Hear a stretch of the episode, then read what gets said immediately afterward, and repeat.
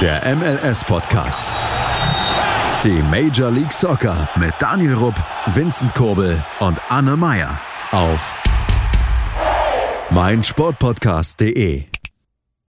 Willkommen beim MLS-Podcast auf meinsportpodcast.de. Ähm, heute reden wir ein bisschen über die Playoffs-Chancen in der Eastern Conference. Welche Teams könnten es noch schaffen oder welche könnten noch versagen? Zudem äh, werden wir auch noch ein bisschen um den ersten Platz im Westen diskutieren, weil da gibt es auch noch ein paar Vereine, die diesen Platz ergattern könnten. Und äh, zur Nationalmannschaft gibt es auch noch ein paar Worte äh, zu den bevorstehenden Länderspielen. Mit dabei heute sind wieder Anne. Schönen guten Tag. Und Daniel. Servus.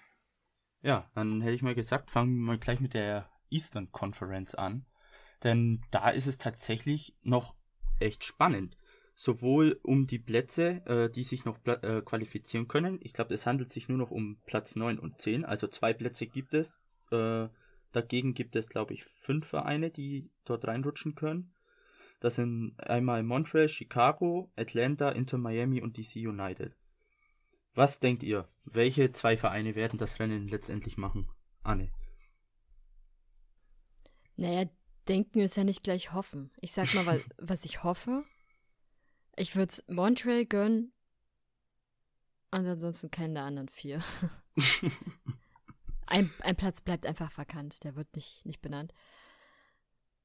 Ja, also Montreal hat eigentlich ja auch noch ziemlich gute Chancen, wenn sie das Spiel jetzt nicht vergeigen. Ähm, und ansonsten, ja, muss man fast sagen, dann geht halt Chicago mit in die Playoffs. So richtig verdient haben sie es nicht, weil das jetzt keine wirklich berauschende Saison war. Und sie deutlich mehr Spiele verloren als gewonnen haben. Aber ja, besser immer noch als Atlanta, Miami oder DC United, die ja nun katastrophale Seasons haben. Oder mhm. eine Season haben. Von daher, ja. Äh, Montreal halt, und Chicago. Ist halt auch so eine Sache. Montreal spielt ja gegen DC United. Also das ist echt ein direktes Duell. Und ähm, im Eastern Conference ist es halt wirklich, da sind halt zehn Teams, die weiterkommen. Und die Conference hat halt 14 Teams. Und da kommt es letztendlich einfach darauf an, dass die letzten zwei, also Plätze 9 und 10, einfach irgendwelche Teams sind, die eigentlich eine richtig scheiß Saison hatten oder keine gute Saison. Und das ist ein, ja, ein bisschen blöd gemacht, aber letztendlich kann man es halt nicht vermeiden mit dieser Konstellation. Äh, Daniel, was denkst du? Welche Teams machen es? Mm, ich gehe auch mit Montreal. Die haben die beste Ausgangslage. Müssen aber gegen DC United abliefern. Ansonsten sind sie halt raus aus dem Rennen. Weil wenn DC gewinnt, muss nicht zwingend heißen, dass dann DC auch in den Playoffs ist, weil wir wissen, Inter Miami spielt gegen Cincinnati und Atlanta darf gegen die Crew ran. Wobei ich hier natürlich sagen muss, dass es verdammt schwer wird für Atlanta. Aber ich glaube tatsächlich eher, dass Atlanta schaffen wird, gemeinsam mit Montreal. Mhm. Und Chicago ein weiteres Jahr die Playoffs verpassen wird. Du hast doch auch mal Atlanta genommen, weil du kein BVB-Trikot tragen möchtest. ja, ich gebe es wenigstens zu. Nein, ich glaube einfach, dass Atlanta es schaffen wird. Ich meine, es reicht ein Unentschieden und Chicago und Inter müssen verlieren. Von daher sind wir gespannt, oder Vincent? Ja. Aber Atlanta muss gegen Columbus äh, ran. Ja. Um, ähm, und auch noch auswärts. Und was, was ich gerade nochmal nachgesehen habe, so richtig gut ist die Ausgangssituation von Montreal, wenn man es realistisch betrachtet, eigentlich auch nicht. Sie haben lediglich sieben Spiele gewonnen, 13 Spiele verloren und zwei unentschieden, was schon eine ordentliche Hausnummer ist. Der, ja, und auch so bei, bei den Auswärtsspielen, sie haben drei Auswärtsspiele gewonnen, fünf verloren und eins unentschieden. Heimspiel ist auch nicht viel besser, drei, Aus, äh, drei Heimspiele gewonnen, äh, drei Niederlagen, äh, Quatsch, sechs Niederlagen und einmal aus, äh, einmal unentschieden. Also so richtig gut sieht's eigentlich nicht aus. Aber ich würde es ihnen halt trotzdem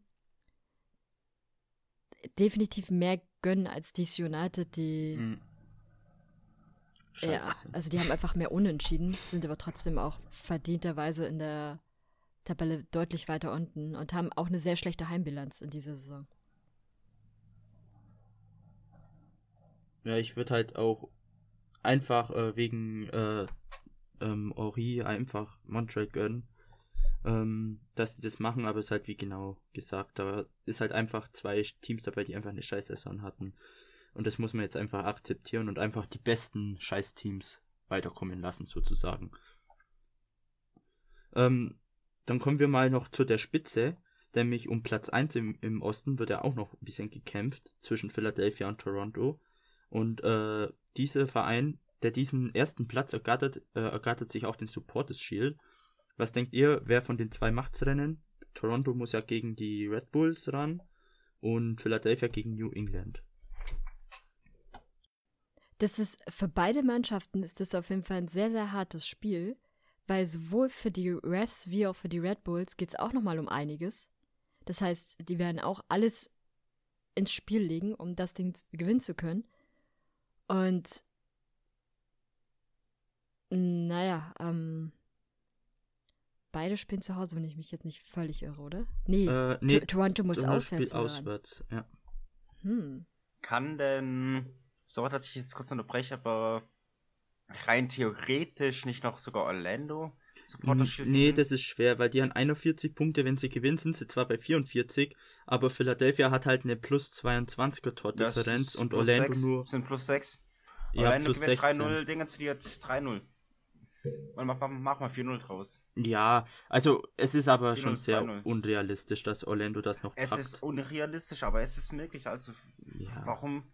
Orlando spielt gegen Nashville. Also, ich, ich sag, Orlando macht's. ich gehe jetzt wirklich provokativ gehe ich mit Orlando mit, weil ich der Meinung bin, dass sie es machen. Okay, wenn es Orlando nicht macht, dann, dann zahlst du Shadows Reise alleine, falls äh, Orlandos Finale gewinnt. Ey, Supporter Shield, Supporter Shield ist nicht. Also ich würde sagen, die Union macht's. Ja, ich gehe auch mit Philly. Die sind einfach viel zu stark drauf zurzeit. Ja, äh, zum einen das und zum anderen halt auch die Konstellation, ähm, dass sie beide, beide Teams haben schwere Gegner, die beide versuchen werden, da nochmal Punkte zu holen, damit sie sich auf Platz 6 für die Playoffs festsetzen können. Ähm, der einzige Aspekt ist in dem Fall, Toronto muss auswärts spielen, Philadelphia kann zu Hause spielen. Mhm. Das kann nochmal der entscheidende, der entscheidende allem- kleine Faktor sein. Vor allem in der MLS sind Heimspiele immer so extrem wichtig und äh, da schneiden auch die Heimteams immer besser ab. Deswegen wird das schon wahrscheinlich auch der Faktor sein, der dazu führt, dass Philly gewinnt. Aber ich gönn's denen auch, ist ein sympathisches Team und die haben halt auch einfach echt stark gespielt. 13 Siege, 5 Unentschieden, 4 Niederlagen. Für Toronto gilt dasselbige. Aber ja, es ist einfach ein sympathisches Team mit ein paar deutschen Spielern auch. Kai Wagner oder Kasper Plüpsialko. Und ich glaube, Matty Fries, der Ersatzkeeper, hat ja auch noch deutsche Wurzeln. Und sie haben einen deutschen Sportdirektor. Also, sind ein bisschen deutsch angehaucht. Gut, ähm, habt ihr noch allgemein noch was zu der Eastern Conference? Zu Sie irgendeinem ist Team? spannend im Vergleich zur Western Conference. Das stimmt. Sie ist spannender im Sinn auch von den Teams, die oben mitspielen. Ähm, ob sie spannender ist von unten her, ist jetzt die andere Sache, weil halt auch zehn Teams sich qualifizieren können.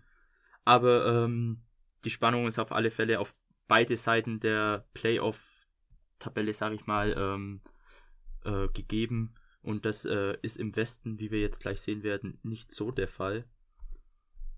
Denn da gibt es ich eigentlich. ganz, ganz ja? kurz den Faktor, dass in der Eastern Conference zehn Teams sind, finde ich gar nicht so unspannend, weil dadurch wird es in der Eastern Conference ein Spiel mehr geben, was ja auch nochmal so ein bisschen Spannung reinbringt und vor allem entscheidet sich ja dann jetzt an diesem Wochenende auch, wer dieses Spiel antreten muss. Also Platz 7 bis 10 müssen ja dieses zusätzliche Spiel machen.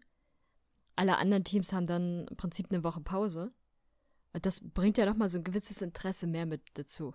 Ja, okay, Und das stimmt. Es sind halt noch, also auch da ist ja noch nicht entschieden, wer mit in die Playoffs kann, während bei der Western Conference ist ja schon entschieden, wer in, der, wer in den Playoffs spielen wird. Ja, Das aber da finde ich dann Überleitung auch wieder, finde ich es auch wieder schade, wenn jetzt zum Beispiel äh, die Red Bulls, die ja aktuell auf Platz 7 sind, dann dieses Spiel antreten. Nee, äh, müsst, könnten die das Spiel noch antreten? Nee, ich glaube nicht, oder? Welch, welches Spiel antreten? Dieses Extraspiel. Doch, also sie, Platz die sind- 7 sind schon und noch drin, bis gell? 10 müssen Ja. dieses Extraspiel antreten. Ja, Und deswegen wird es ja so in, interessant zwischen den Refs und den Red Bulls. Theori äh, Ja. Nashville ging ja auch noch. Ähm, einfach um die Frage, wer Platz 6 bekommt. Ja, es ist halt die Sache, die Red Bulls, es wird halt schon sehr schwer, weil sie sind ja drei Punkte hinter den Refs und dann halt minus drei, die Refs haben halt plus drei. Muss halt ähnlich wie bei Orlando oben, muss da halt dann schon echt viel passieren, dass die es überholen. Aber wenn jetzt die Red Bulls auf sieben bleiben und dann dieses Extra-Spiel verlieren und dann nicht in die Playoffs kommen, ist es halt auch wieder so eine Sache. Da spielst du eigentlich von den vier Teams die beste Saison und bist dann trotzdem nicht dabei und sagen wir mal, ein Chicago kommt dann weiter. Ist halt dann auch wieder so ein Ding, was ich jetzt eher ein bisschen kritisch sehe in dem Fall. Wo ich dann so eine direkte Qualifikation dann doch irgendwie lieber habe. Aber gut. Dann gehen wir zum Westen. Ähm, ja, da gibt's acht Da Teams, die sich qualifizieren können. Und ähm, Stand jetzt sind alle acht eben direkt weiter. Das sind Portland, Sporting, äh, die Sounders, Dallas, LAFC, Minnesota, San Jose und Colorado. Colorado ist ja wegen dieser umstrittenen Points per Game Regel weitergekommen, die wir in der letzten Folge heiß diskutiert haben. Also falls ihr es noch nicht gehört habt, hört gern rein. Da haben wir ausführlich darüber gesprochen. Und da geht es eigentlich hauptsächlich nur noch um den ersten Platz im Westen. Aktuell steht dort Portland, aber auch äh, Kansas City und die Seattle Sounders sind noch gut im Rennen. Ja, Daniel, du sagst wahrscheinlich- dass die Sounders den Platz holen, oder? Ähm, definitiv. Also, was heißt definitiv? Man sieht hier erstmal, dass ihr durch eure Drecks-Points per Game-Regelung einen kleinen Vorteil habt gegenüber den Timbers und uns. Aber der zählt ja, der zählt doch nicht fürs Supporter Shield, oder? Nee. Supporter Shield können wir eh nicht mehr gewinnen. Also keiner von uns. Da haben wir einfach zu wenig Punkte. Was wir aber, wie gesagt, holen können, ist Platz 1 im Westen, der uns auch zusteht. Von daher bin ich zuversichtlich. Und was jetzt hier die Rapids angeht, ist der Leidtragende die Whitecaps. Wobei man sagen muss, dass würde man die Punkteregel weglassen, wären wir Rapids trotzdem in den Playoffs. Von daher. Hm. Und ich meine, ja, am Ende der Saison haben die sechs oder fünf Spiele weniger. Und in den fünf Spielen mehr Punkte zu holen als der achte Platz, schaffen selbst die Rapids. Von daher kann man da mal, wie gesagt, noch mal ein Auge zudrücken. Es ist nur ein Platz, den sie gut gemacht haben durch diese Regelung. Von daher. Aber ja, allem, die haben halt auch eine gute Statistik. Also die Rapids haben ja sieben Siege, vier Unentschieden, sechs äh, Niederlagen. Da kann man halt da, davon ausgehen, dass die von den fünf Spielen da auch locker irgendwie neun Punkte oder so geholt hätten wahrscheinlich. Also eben. Das, die Rapids waren ja jetzt, wenn sie gespielt haben, nicht so schlecht unterwegs wie jetzt in den letzten Jahren. Deswegen, ja, es ist nicht, meine Augen jetzt nicht so eine gute Regel, aber jetzt in dem Fall jetzt auch nicht so katastrophal schlimm. Wenn jetzt die Rapids gewinnen, ich weiß gar nicht, gegen wen spielen die? Rapids müssen gegen Gegen Houston. Houston. So gegen Houston spielen. Anne, dann juckt es doch danach keinen mehr. Das sind die Rapids sowieso in den Playoffs und haben noch fünf Spiele nicht gespielt. Und in den fünf Spielen können die noch Platz 1 werden, oder? Theoretischerweise. Wieso sprichst du mich jetzt so explizit an? Du hast letzte Woche gemeint, dass die Regelung scheiße sei und dass sie unfair sei. Ja, ist sie ja auch. Aber, ja, aber ich verstehe da das Problem nicht. Ich meine, willst du jetzt den Rapids sagen, ja gut, ihr seid verbannt oder was? Ich meine, klar, du nimmst den anderen Teams vielleicht drei Punkte oder drei potenzielle Punkte weg. Meine aber- Argumentation ging nicht darauf, wie gut Ja, ein Team gespielt hat, sondern meine Die Argumentation, Rapids, die Rapids sind Stand jetzt sowieso in den Playoffs. er stellt mir eine Frage und quatscht dazwischen. Ja. Richtiger Lappen. Nein, meine Argumentation ging darauf, dass die Rapids es mehrfach in dieser Saison nicht geschafft haben, grundlegende hygienische Regeln einzuhalten und deswegen immer wieder sich selbst, also das eigene Team und aber auch die anderen Teams gefährdet haben. Und allein dafür hast du nicht das Recht, einen Vorteil zu bekommen. Das war meine Argumentation gewesen. Mhm. Die respektiere ich auch. Oh, schön, schön. schön. Gut, ähm, dann äh, haben wir eigentlich soweit. Also Anne, was, was sagst du noch im Westen, wer den ersten Platz holt? Mm. Hm. Also, gucken wir mal ganz kurz. Sporting spielt gegen Salt Lake. Salt Lake. Das ist eigentlich eine ziemlich leichte Partie. Seattle gegen die Earthquakes wird schon schwieriger. Und die Timbers spielen gegen LAFC. Da denke ich fast Sporting macht das. Einfach weil der Gegner in dem Fall deutlich schwächer ist als, als die anderen beiden. Hm. Ja, das hoffe ich auch und ich denke es auch. Sporting ist gut drauf. Die machen das schon. Gut, ähm, eu, äh, ihr könnt ja eure Tipps mal zu der Eastern und Western Konferenz uns gerne schreiben auf Instagram, Twitter oder Facebook bei US Soccer News. Dann äh, sind wir mal gespannt, was ihr so denkt über den Stand der Dinge, wie es letztendlich ausgehen wird. Und dann machen wir jetzt einen kurzen Break und hören uns nach der Werbung wieder.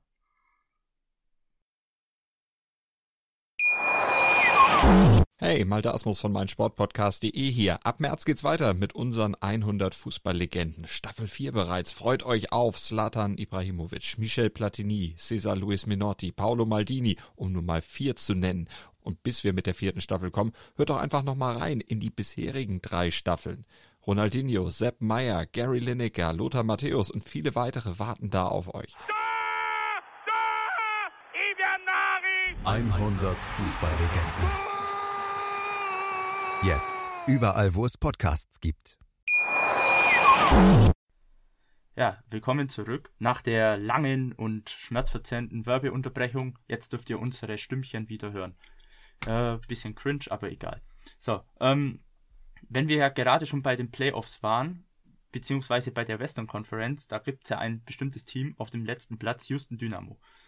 Ja, spielerisch haben sie es ein bisschen verkackt, aber Logotechnisch sind sie definitiv wieder in den Playoffs, denn am 17.11. werden sie ihr neues Logo äh, veröffentlichen und da gab es vor einem Monat circa schon Leaks.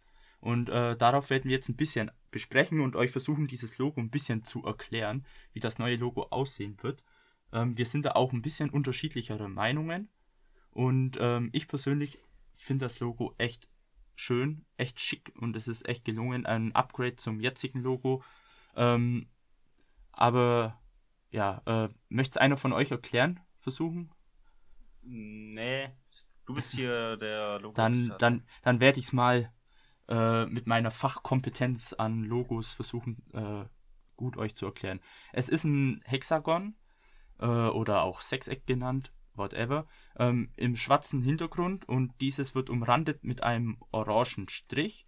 In der Mitte stehen die zwei Initialien D und H und D und H, die sind ein bisschen so ineinander verschlungen, ähnlich wie beim Baseball. Man kennt es ja im Baseball oder bei, zum Beispiel bei den New York Yankees ist ein bekanntes Beispiel.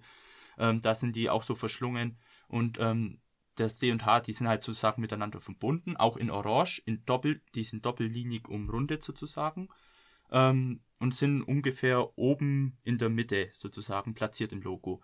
Mehr unten in der Mitte steht dann in weiß der Schriftzug Houston, in klein drunter äh, Dynamo FC. Sie heißen jetzt äh, FC auch im Namen und unter dem Houston Dynamo FC äh, Schriftzug ist ein kleiner orangener Blitz.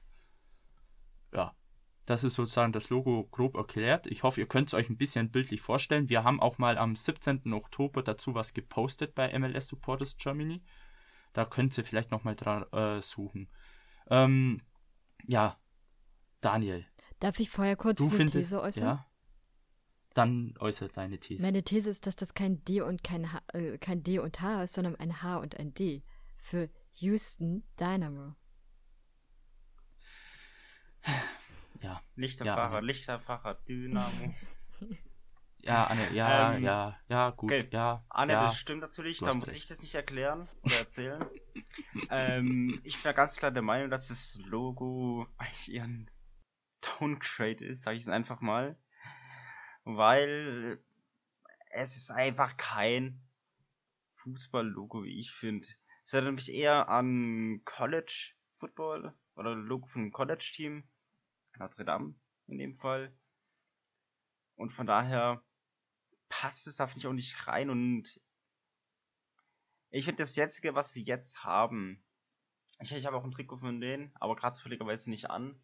Ich finde es um einiges schöner, das Logo, und ich finde es auch für 2020 noch modern. Da brauchst du doch kein neues Logo und muss irgendwie was verschanden oder so.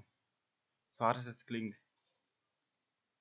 Ich meine, ich habe nichts dagegen, wenn Logos angepasst werden oder verändert werden. Ich meine, das gibt es auch bei den Bundesliga-Vereinen. Gab es das früher mal. Aber da hat man noch den Kern beibehalten und das Logo nur überarbeitet. Aber ein komplett neues Logo zu machen, wo man wirklich beim Hinblicken eher an dieser College-Team denkt. Sorry, aber fühle ich nicht. Hm, Anne?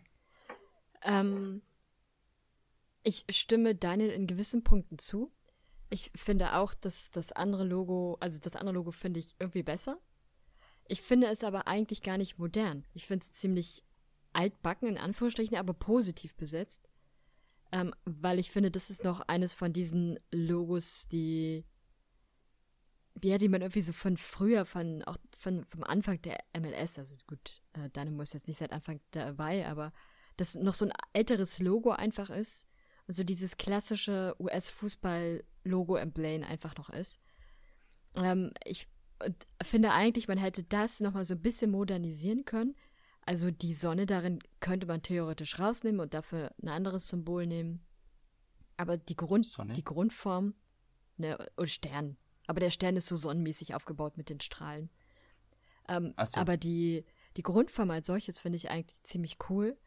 Was ich so mitkriege, ist aber, dass auch die Fans das Dynamo mittlerweile gar nicht mehr so cool finden und eigentlich das lieber weghaben wollen.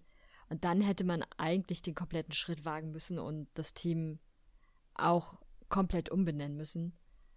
Äh, aber ja, also die Grundform hätte man schon behalten sollen. Und dass man jetzt das so ein bisschen im Yankee-Style macht, finde ich ehrlich gesagt nicht so passend. Das passt irgendwie zu New Yorker Team, also zum New York City FC zum Beispiel, finde ich, passt es durchaus. Zu den Red Bulls würde es auch passen. Ähm, oder so zu Teams, die unmittelbar an der Ostküste sind, da würde ich auch sagen, okay, das kann man machen. Aber Houston ist einfach so weit weg davon, dass gehört irgendwie nicht so richtig zusammen. Da versucht man jetzt, ja, so ein bisschen den Yankee-Style zu imitieren, ohne aber da so richtig die große Aussage zu, zu haben.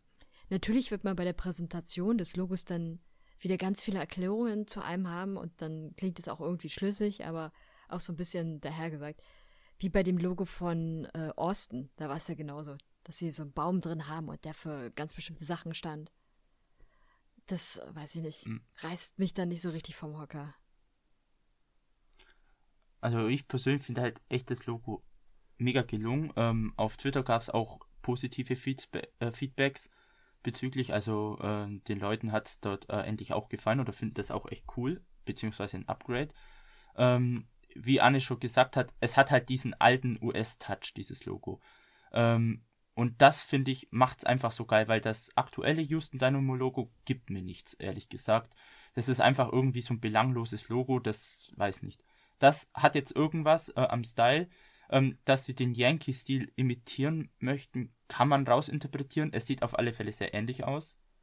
Ähm, Habe ich ja vorhin auch erwähnt. Aber man muss auch sagen, dass beim Baseball auch Teams in der Westküste oder äh, im mittleren Westen oder so auch solche Buchstaben verschlungen oder ineinander ähm, ja Buchstaben so ineinander haben. Ähm, also das ist jetzt nicht so ein Ostküstending, obwohl man das echt mehr der Ostküste zurechnet, aber das ist wirklich im Baseball ist es in der kompletten USA so. Deswegen finde ich es jetzt nicht so viel platziert. Man ist es halt als Europäer nicht gewohnt, weil man da mehr Ostküstenteams damit in Verbindung bringt. Aber im Großen und Ganzen finde ich das echt auch ein Upgrade. Ich finde es schick. Ähm, es ist wieder was typisch Amerikanisches halt. Ähm, man, es, es ist nicht perfekt, man kann noch Kleinigkeiten reinbringen, dass es etwas mehr nach Fußball aussieht. Das gebe ich zu, da könnte man noch ein bisschen was machen. Aber es ist Meckern auf hohem Niveau. Es ist schon mal viel geiler als ein Nashville oder als ein Chicago-Logo. Wenn man denkt, ähm, man hat sich da auf alle Fälle viel mehr Mühe gegeben. Und ähm, ich, äh, ja, ich bin einfach zufrieden damit. Also da hat Houston vielleicht was Gutes gemacht. Gut, ähm, Aber was soll der Blitz da unten? Ja gut, das ist Dynamo wahrscheinlich, Blitz. So ganz klein da unten, das wirkt so, als wenn der Sponsor gesagt hätte, da Ja. muss noch ein kleiner Blitz rein. Und dann überlegen sie die ganze Zeit, "Sche- scheiße, wo können wir das Ding jetzt so hinmachen? Ah, da unten ist doch Platz. Ja, das ist halt auch so eine Kleinigkeit. Ja, da könnte man, man hätte den Blitz vielleicht auch so als Art Wasserzeichen im Hintergrund übers ganze Logo bringen können. Vielleicht, ich weiß jetzt nicht, wie das aussieht dann, aber das wäre so eine Idee gewesen. Ähm, äh, so, ja, so Kleinigkeiten hätte man noch anders machen können, aber im Großen und Ganzen finde ich das schon gelungen, das Logo. Ähm, und Daniel ist gerade der Meinung, dass ein Fahrraddynamo ins Logo gehört. Unterstütze ich. Ähm, aber gut. Ähm, habt ihr sonst noch was zu dem Logo? Da gibt's einfach nichts mehr zu sagen. Ja. Einfach mal schauen, was am 7.11. dann offiziell rauskommt. Vielleicht gibt es doch noch kleine Veränderungen, wer weiß. Aber da dürfen wir dann mal gespannt sein. Ja, dann kommen wir zur Nationalmannschaft, denn Länderspiele stehen wieder an und die US oder das US-Team, das spielt äh, in Europa einmal in Wales gegen, ähm, gegen, ja, gegen Wales und einmal äh, in der Wiener Neustadt gegen Panama ähm, am 12. und 16. November. Und ähm, bei, ja, bei der Kaderliste gibt es ja, ein paar Sachen, die uns aufgefallen sind. Zum einen, da man in Europa spielt, wahrscheinlich wegen der Pandemie geprägt, ähm, sind auch überwiegend oder eigentlich fast bis auf zwei Spieler nur äh, Spieler nominiert, die in Europa auch spielen. Auch sehr junge Spieler und Debütanten wahrscheinlich. Ähm, oder auch ältere Spieler, die schon länger dabei sind, aber es einfach nicht verdient haben von der Leistung her. Aber gut, da werden wir gleich drauf zu sprechen kommen. Und zum anderen, äh, ja, Vereine müssen ja ihre Spieler wegen der Pandemie nicht abstellen. Da gab es dann auch einen Fall, über den werden wir, glaube ich, auch noch ein bisschen diskutieren. Aber fangen wir erstmal zu dem Punkt an, dass da hauptsächlich nur europäische Spieler spielen und wenig äh, MLS-Spieler etc. Anne, was ist deine Meinung dazu, zu dem Kader? Also ehrlich gesagt finde ich es ein bisschen schwierig. Wenn man dann jetzt, also die Frage ist, muss man jetzt zu dieser Zeit tatsächlich unbedingt Freundschaftsspiele machen? So klar, der internationale Wettbewerb wird bald wieder anfangen. Ähm, da äh, unter dem Gesichtspunkt kann ich es natürlich verstehen, aber an sich kann ich es ehrlich gesagt auch gar nicht verstehen, warum man jetzt mit dem internationalen Wettbewerb wieder beginnen möchte. Und ähm, weil das sind so eigentlich die Sachen, gerade Länderspiele gehören nicht in eine solche Zeit und da muss man halt warten und es aufs nächste Jahr verschieben, wenn die Situation sich ein bisschen mehr beruhigt hat. Aber dann den Kader so aufzustellen, dass dann da teilweise Spieler dabei sind, wo ich schon sagen müsste, da hätte man auch in der MLS nochmal so eine deutlich bessere Auswahl gehabt und hätte auch die heimische Liga nochmal so ein bisschen mit in Betracht ziehen können. Ist dann schon sehr schwierig. Dann werden dann lieber Spieler genommen, die irgendwo in den Niederlanden vor sich hin dümpeln, anstatt Spieler zu nehmen, die in der eigenen Liga sehr überzeugend und auch sehr präsent sind. Ähm, also was ich beispielsweise gar nicht verstehe, ist, warum Brooks wieder dabei ist, der meiner Meinung nach in Wolfsburg jetzt derzeit nicht so richtig überzeugt. Und wir haben schon auch deutlich bessere Verteidiger in der MLS, würde ich behaupten. Ja, Brooks hat mich jetzt bei Wolfsburg auch nicht so überzeugt. Äh, eigentlich ähm, habe jetzt auch nie irgendwie was Gutes über ihn gelesen auf Twitter zum Beispiel bei den Wolfsburg-Fans. Äh, der spielt eher schlapsig und nicht so gut. Außer gegen FCA, da hat er wieder abgeliefert, der Depp. So, sorry. Aber äh, sonst war er eher kontraproduktiv. Mal schauen. Ähm, ja, es sind halt hauptsächlich Nominierungen, einfach wahrscheinlich wegen der Pandemie dass man da nicht so viel reisen muss und einfach Spieler nimmt, die schon in Europa spielen. Da kommt man halt dann an einem Brooks nicht vorbei. Ähm, der einzige MLS-Spieler, der ja dabei ist, ist Sebastian Lecce, der für Josh Sargent nachgerutscht ist. Denn Bremen hat Sargent eben nicht abgestellt wegen der Pandemie. Äh, das ist jetzt auch noch so eine kleine Diskussion. Äh, Lecce ist halt dabei, weil Galaxy nicht mehr in den Playoffs äh, oder nicht mehr um die Playoffs mitspielen. Deswegen hat er jetzt Zeit eigentlich. Und zum Thema Sargent.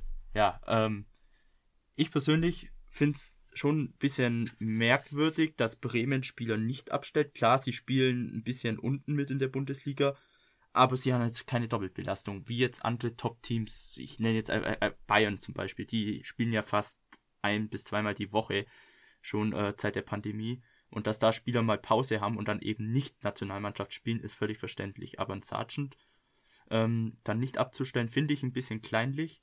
Klar, es ist Pandemie oder so und Länderspiele, ob die sein müssen, ist auch wieder eine andere Sache, aber okay. Finde ich ein bisschen grenzwertig, dass das Bremen macht. Daniel, du hast ja da auch noch ein bisschen was. Warum findest, warum zum Punkt findest du das grenzwertig? Ich verstehe es einfach nicht. Ich meine, Länderspiele, Testspiele in einer verfickten Pandemie sind dermaßen unnötig. Die ja, schaut, A, A schaut sich kein Schwein an, B können eh keine Fans ins Stadion und C musst du dich auf deinen Verein konzentrieren. Es bringt nichts, wenn du, eine, wenn du dich ansteckst währenddessen. A, deine 22 Kumpanen, dann vermutlich auch, oder ein paar, genauso, dass du in Quarantäne musst und du dann zwei Wochen oder mehr nicht spielen darfst. Ein Grammaric zum Beispiel, den ich übrigens in Kickbase habe, der hat kein Spiel gemacht jetzt in der Zeit. Hat sich infiziert. Mitte Oktober kam er als Test, gibt es positiv und hat jetzt drei Wochen später immer noch nicht gespielt. Das ist doch Schmutz, ist es. Länderspiele sollten einfach Stand jetzt abgeschafft werden. Ja, aber ich, ich mein, werden ich mein, sie nicht. Die ganzen, die ganzen Länder, in denen, ich sag's mal, das Gesundheitssystem nicht so ausgeprägt ist wie hier in Deutschland oder nicht so gut funktioniert, da ist es halt einfach eine Gefahr, dass du dich währenddessen anstecken kannst. Einfach weil die komplett anders darauf eingestellt sind und komplett anders damit umgehen. Und das geht halt einfach nicht. Du musst halt irgendwann sagen, ja, hey, unsere Spieler, ihr werdet dann nicht abgestellt, weil in erster Linie habt ihr einen Vertrag bei uns, den habt ihr zu erfüllen. Und da kann ich Bremen nachvollziehen, dass sie lediglich zwei Spieler abstellen. Es ist zum einen ein paar Flenker und zum anderen ist es ein Spieler, der für die U23 oder U21 für Deutschland unterwegs ist. Aber ein Sergeant ist nicht nominiert oder darf nicht mitgehen. Die Selassie und wie sie alle heißen, haben alle Abstellungsverbot. Und das finde ich auch gut so.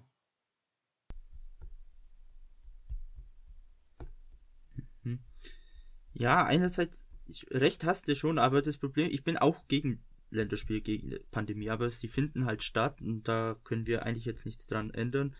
Und ähm, da gab es ja auch schon kleine Rosenkriege während der Pandemiezeit. Es ist unnötig, alles klar, aber äh, ja, ich weiß nicht, was, was halt da, dass man davon dann so hart irgendwie dagegen ist, äh, Spieler für ein Länderspiel abzutreten.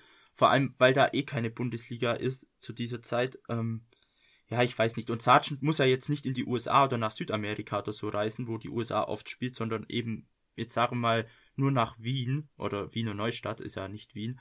Und ähm, ja, ich weiß nicht. Also ich ist jetzt, sind jetzt keine Risikogebiete, wo er spielt.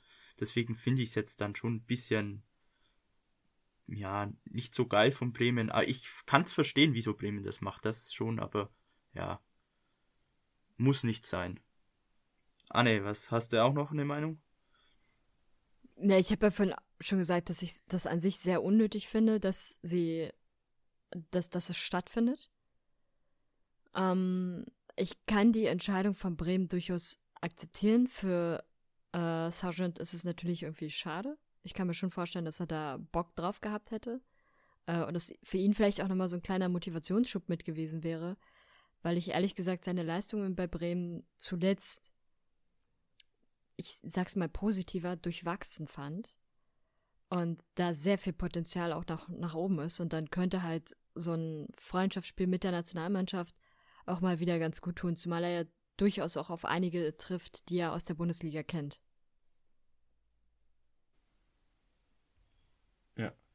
Ja, für, ja, für ihn persönlich wäre es vielleicht echt nicht schlecht gewesen, mal rauszukommen aus Bremen und mal vielleicht in der USA versuchen aufzuspielen um vielleicht neu, neue, ja, neue Energie zu tanken. Ähm, da Bremen ist ja zurzeit schon ein bisschen schleppendes Thema, aber gut, da muss er halt jetzt durch. Äh, Bremen hat natürlich, da hat er seinen Vertrag und die haben halt das letzte Wort und muss halt schauen, dass er jetzt bei Bremen die Kurve kriegt mit dem ganzen Team und dort eben abliefern.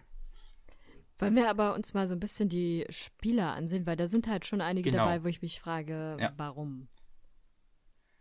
Gutes, äh, gute Beispiel. Ich, ich lese mal ein paar Namen vor, die eher ungewöhnlich sind. Ähm, zum Beispiel von Leicester City Chituru Odun und Unse, oder wie man den ausspricht, keine Ahnung, ist irgendein Keeper, von dem habe ich ehrlich gesagt noch nie was gehört. Ähm, es gibt auch einen Yunus Musa, der bei Valencia mehr oder weniger spielt, ich glaube auch eher zweite Mannschaft oder so, auch noch nie gehört. Einen Owen Otasovi bei Wolverhampton, auch zweite Mannschaft, auch noch nie gehört. Äh, Nicolas äh, Gioacchini bei Caen in, oder Caen oder wie man die ausspricht in Frankreich. Äh, auch im ersten Team noch nie gespielt, also wahrscheinlich auch zweite Mannschaft eher unterwegs, auch noch nie gehört. Dann spielt äh, ein Sebastian Soto, der zurzeit bei äh, Telstar in den Niederlanden unterwegs ist. Auch er hat dort noch nicht gespielt in der ersten Mannschaft. Ähm, ein Timothy Ware von Lille oder Lille ist dabei aus Frankreich, äh, hat acht Spiele ein Tor gemacht. Ähm, er spielt ab und zu, aber ist kein Stammspieler und überzeugt auch noch nicht so ganz. Dann ein Ulysses Lannes spielt, der zurzeit von Wolfsburg an Heerenveen ausgeliehen ist. Auch nur ein Spiel, ein Tor gemacht bei der ersten Mannschaft. Äh, Konrad de la Fuente von Barcelona, der auch nur in der zweiten Mannschaft spielt. Äh, Richard Ledesma von Eindhoven, auch dort in der ersten Mannschaft noch kein Spiel gemacht. Und was ist noch so? Du bist ja jetzt hier Und ganz schön Chris- durchge... Willst du jetzt Chris Richards sagen?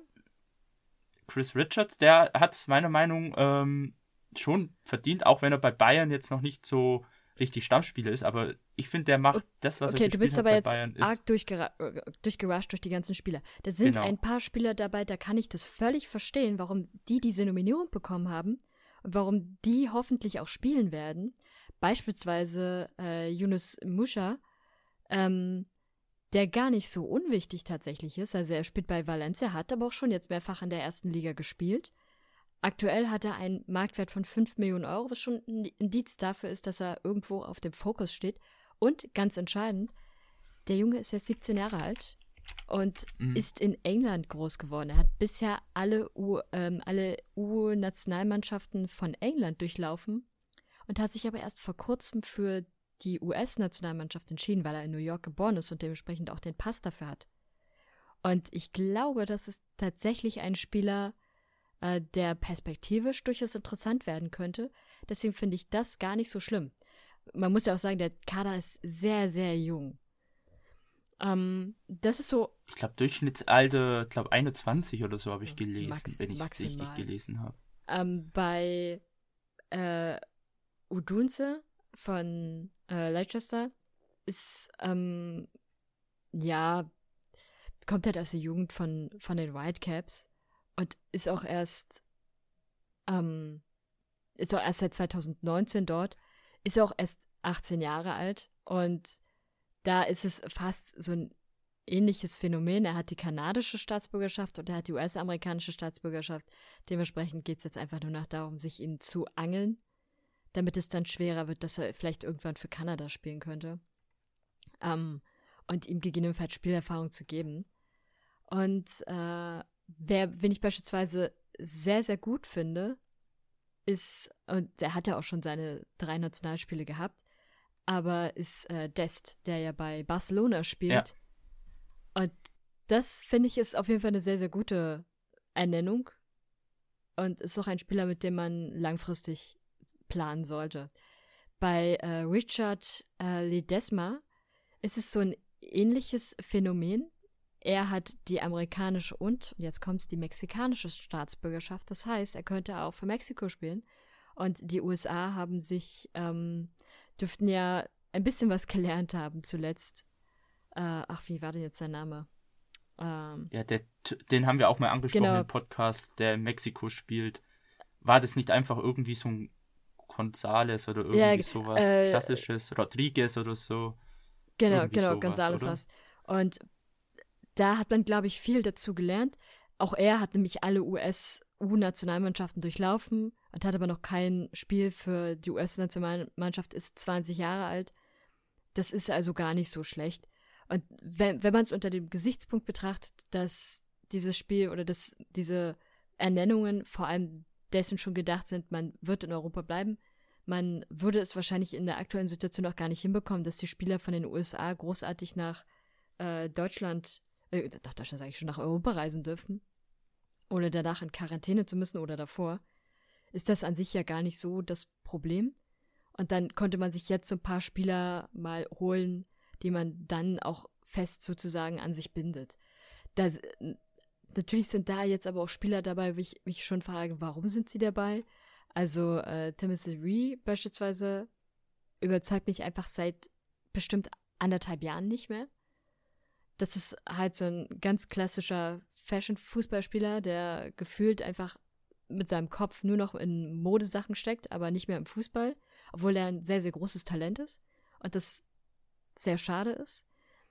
Ähm, den äh, Ulay Lianes äh, kenne ich von Instagram tatsächlich, aber da fällt er mir tatsächlich auch vor allem mit Fußball auf und ich habe schon den Eindruck, das ist ein perspektivisch interessanter Spieler.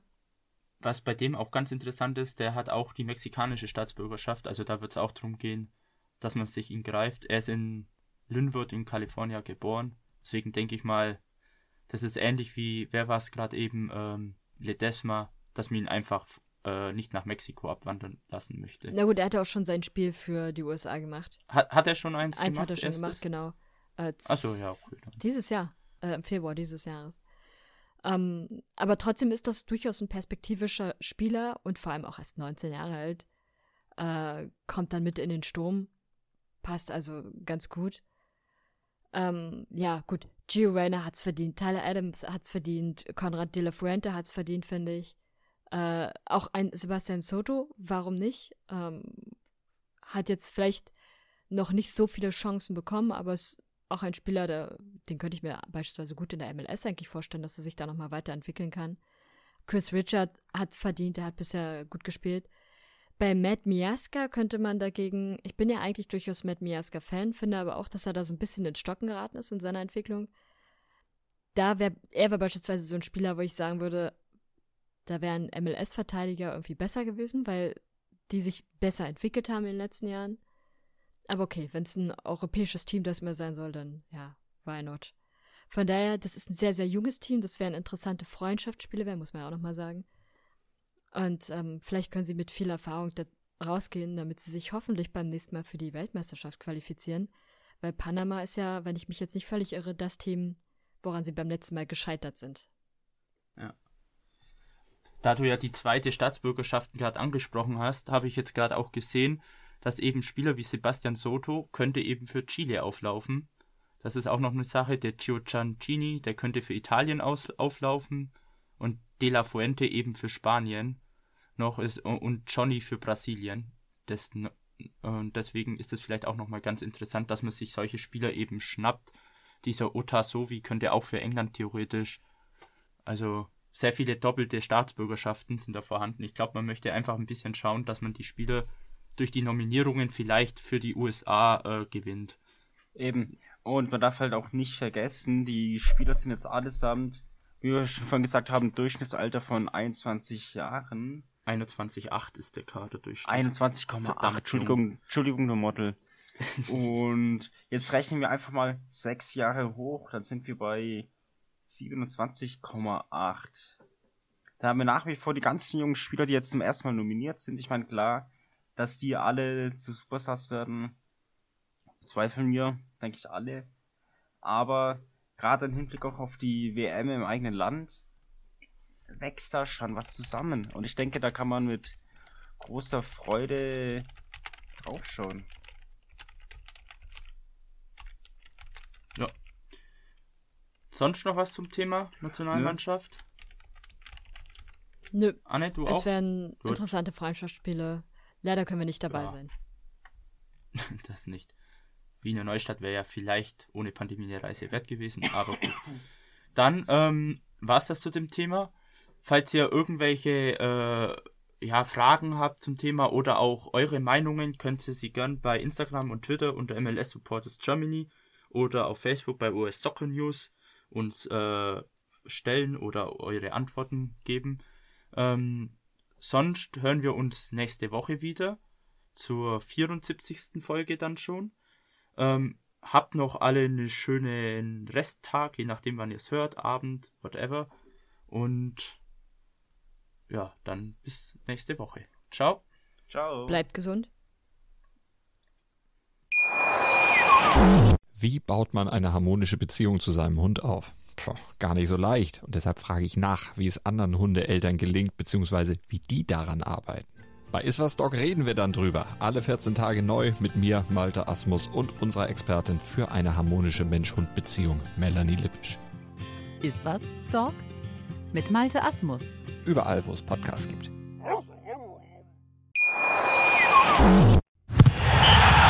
Der MLS-Podcast. Die Major League Soccer mit Daniel Rupp, Vincent Kurbel und Anne Meyer auf meinsportpodcast.de.